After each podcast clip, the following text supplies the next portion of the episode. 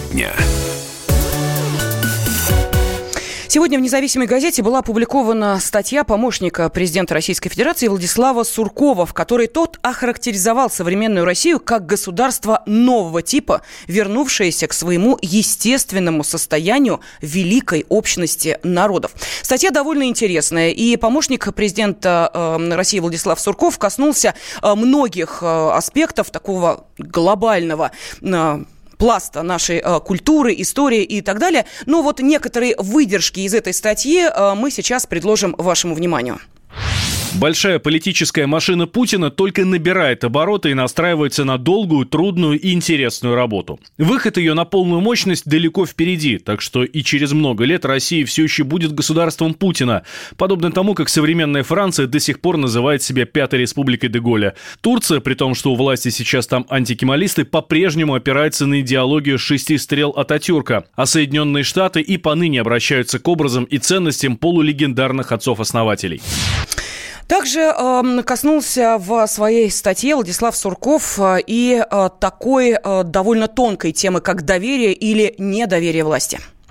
Современная модель русского государства начинается с доверия и на доверии держится. В этом ее коренное отличие от модели западной, культивирующей недоверие и критику, и в этом ее сила – у нашего нового государства в новом веке будет долгая и славная история. Оно не сломается. Будет поступать по-своему, получать и удерживать призовые места в высшей лиге геополитической борьбы.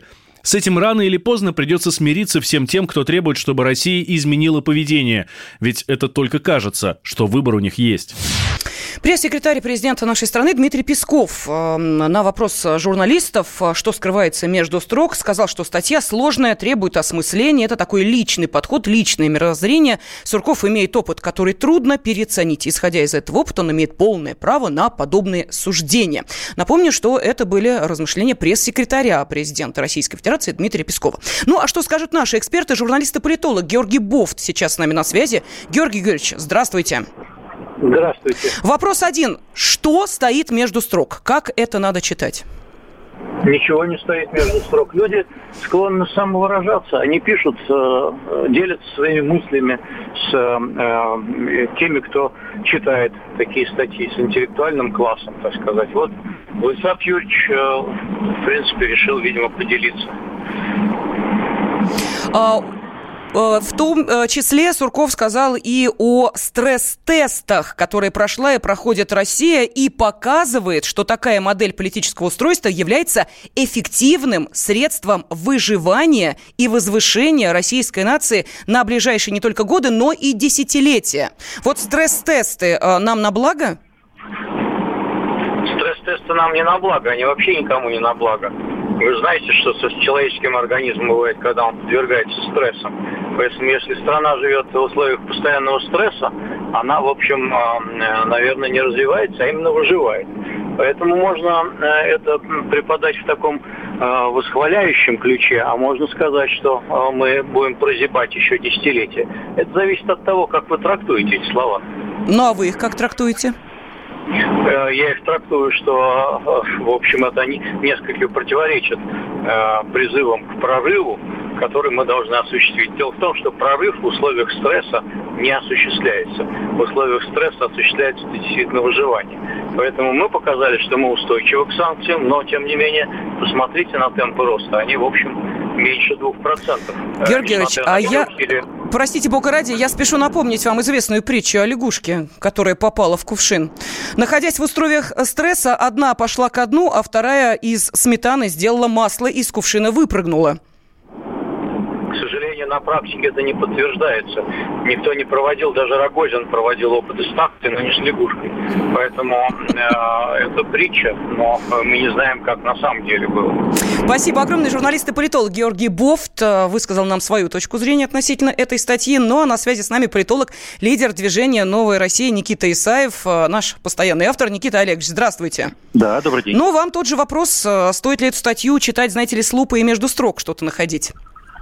О, Суркову всегда нужно читать с лупы, с лупы между строк. Влад Юрьевич имеет э, двойное, тройное, даже гораздо более э, э, количество дно. Угу. Я не знаю, как во множественном считать. Так вот, имеет. Конечно, есть. Ой-ой-ой, что-то у нас со связью происходит э, не очень комфортно, Никита Олегович. Слышите нас? Э, ну хорошо, давайте мы сейчас э, попробуем да. все-таки. Да, вот еще раз. Э, у нас буквально две минутки, поэтому да. давайте мы сейчас ответим на этот вопрос. Пожалуйста, да. еще раз. Да, ну то есть у Суркова второе, там третье дно всегда присутствует, но сейчас их разбирать, наверное, нет смысла, потому что это, может быть, требует определенного времени и пристального взгляда различных событий, которые он предугадывает и так далее. Другое дело, что стоит посмотреть на это и в том числе линейно. Разумеется, Владислав Сурков, делая это заявление. В общем, делать его, во-первых, э, ко времени, в тот момент, когда у власти определенным образом падают рейтинги. Но с, другом, с другой стороны, я, кстати, вчера размышлял на эту тему, и я здесь в этом отношении солидарен. Наверное, почему удается Путину, при всем том, что в стране падает качество жизни населения, что у людей падают доходы, и, так сказать, мы находимся в международной изоляции и так далее. И крымский консенсус уже в какой-то момент перестает работать настолько эффективно, как работал там условно первые два года после марта 2014 года. Но Путину удается как бы держать повестку, восприниматься как основным лидером и отсутствие альтернативы в стране. Да, это именно потому, что он-то как раз способен чувствовать то, что нужно русскому человеку. Я иногда задаюсь сам этим вопросом, и совершенно точно я-то хуже, чем Путин. Никита Олегович, спасибо вам огромное. Все, что нужно русскому человеку. Вот, собственно, ответ на этот вопрос от политолога, лидера движения «Новая Россия» Никиты Исаева. Деньги – лучший подарок, а личные деньги – лучшая программа. Что происходит в экономике и как это влияет на ваш карман? Разбираем с экспертами по будням с часу дня по Москве в программе «Личные деньги».